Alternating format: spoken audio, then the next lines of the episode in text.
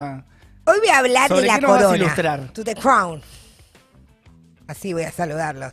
Porque hoy es un nuevo aniversario de la muerte de la princesa británica Diana, Lady Di, y su novio que fallecieron el 31 de agosto del 97 en un accidente automovilístico. El fallecimiento de la princesa del pueblo, como la llamaban, hizo que las conspiraciones y las teorías se dispararan, pero finalmente, 10 años después, habían confirmado que había sido un accidente en el, en el 2008, para ser más exacto. Pero ¿quién era Diana? Diana, como le decían. Diana Frances Spencer nació en, en Sandringham, Norfolk, Inglaterra, el primero de julio de 1961. Y la familia Spencer era muy adinerada y aristócrata. No es que, ah, fue la princesa de, De- la nada. claro, Del, del- del de pueblo abajo. de verdad, de abajo. De abajo. No, no, no, no, no, no.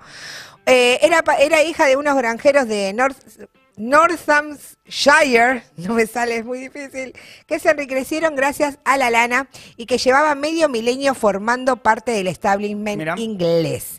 La aristócrata Lady Di era parte de la familia Windsor Leonard, de- era parte de la familia que también participaba este señor. Winston Leonard Spencer Churchill, más conocido como Winston Churchill. O sea, tenía Había conexión entre, la, entre las familias. Exactamente, era como un tío segundo. Los Spencer estaban emparentados con los Estuardos y por tanto guardaban relaciones de parentesco con grandes familias de Europa, entre las que se encuentran Esforza, Hamburgo, los Borbones y los Medici.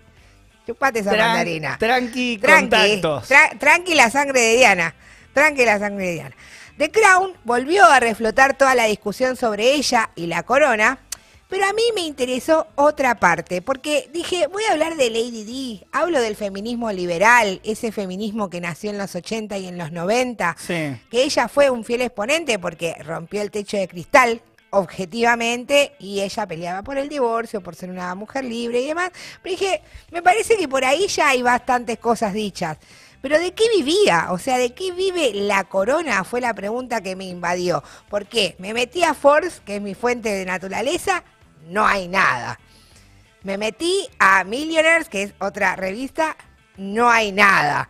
O sea, era como muy difícil encontrar cosas. Entonces le dije a mi amiga Mirta Pacheco, periodista de la sección internacional de la Izquierda Diario, vos tú, que seguramente escribiste sobre esto, ¿tenés ¿De data? dónde y me sé? dijo, tomá, te doy data y me dio lugares para buscar y traje esto.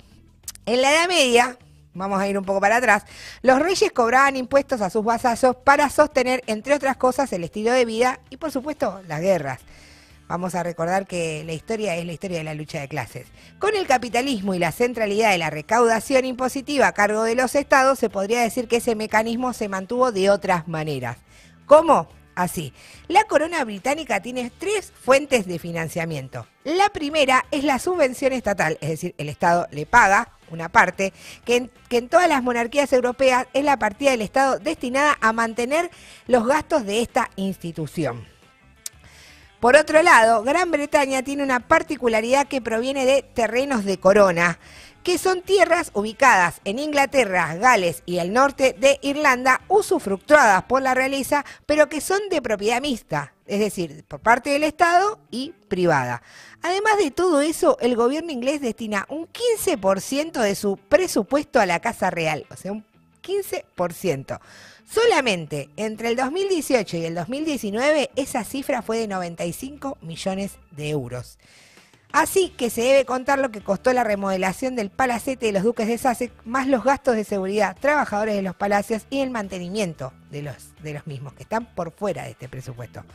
Después está lo que se llama el monedero privado. ¿De qué se trata eso? Son propiedades urbanas y agropecuarias exclusivamente de la monarquía que desde 1265, desde el año 1265, nunca olvidemos que estamos hablando de una carace parasitaria, les da un ingreso anual de unos cuantos morlacos. Por ejemplo, el año pasado recaudaron 24 millones de euros con estas propiedades mixtas. Entonces ahí dije, claro, ahí me cierra un poco más todo de qué viven las princesas y de qué viven las reinas, porque además de esto también el Estado les da un sueldo.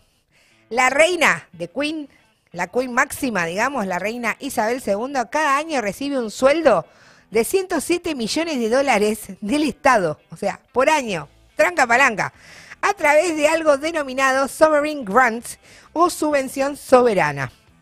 Además, consigue otros 25 millones de dólares anuales por las ganancias del Ducado de Lancaster, creado en la Edad Media como fuente independiente de ingreso de un monarca. Chan. Lo que cobra vos, Leo, seguramente. Total, total. Igual. Estaba. Creado en la Edad Media, Tomás, dijiste. Exactamente, que se mantiene hasta ahora. Este año los reyes estuvieron tristes. ¿Por qué? Murió Felipe, que murió en enero. Nosotros lo cubrimos.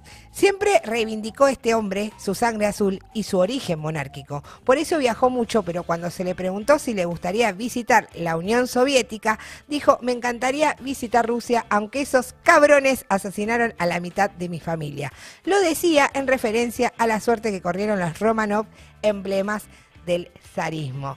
Entonces, ¿de qué vive la corona? De nosotros. Básicamente vive de nosotros y del pueblo eh, inglés y también eh, irlandés.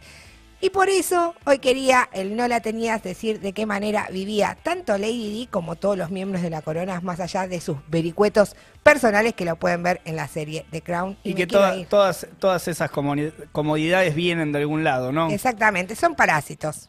Ya ya que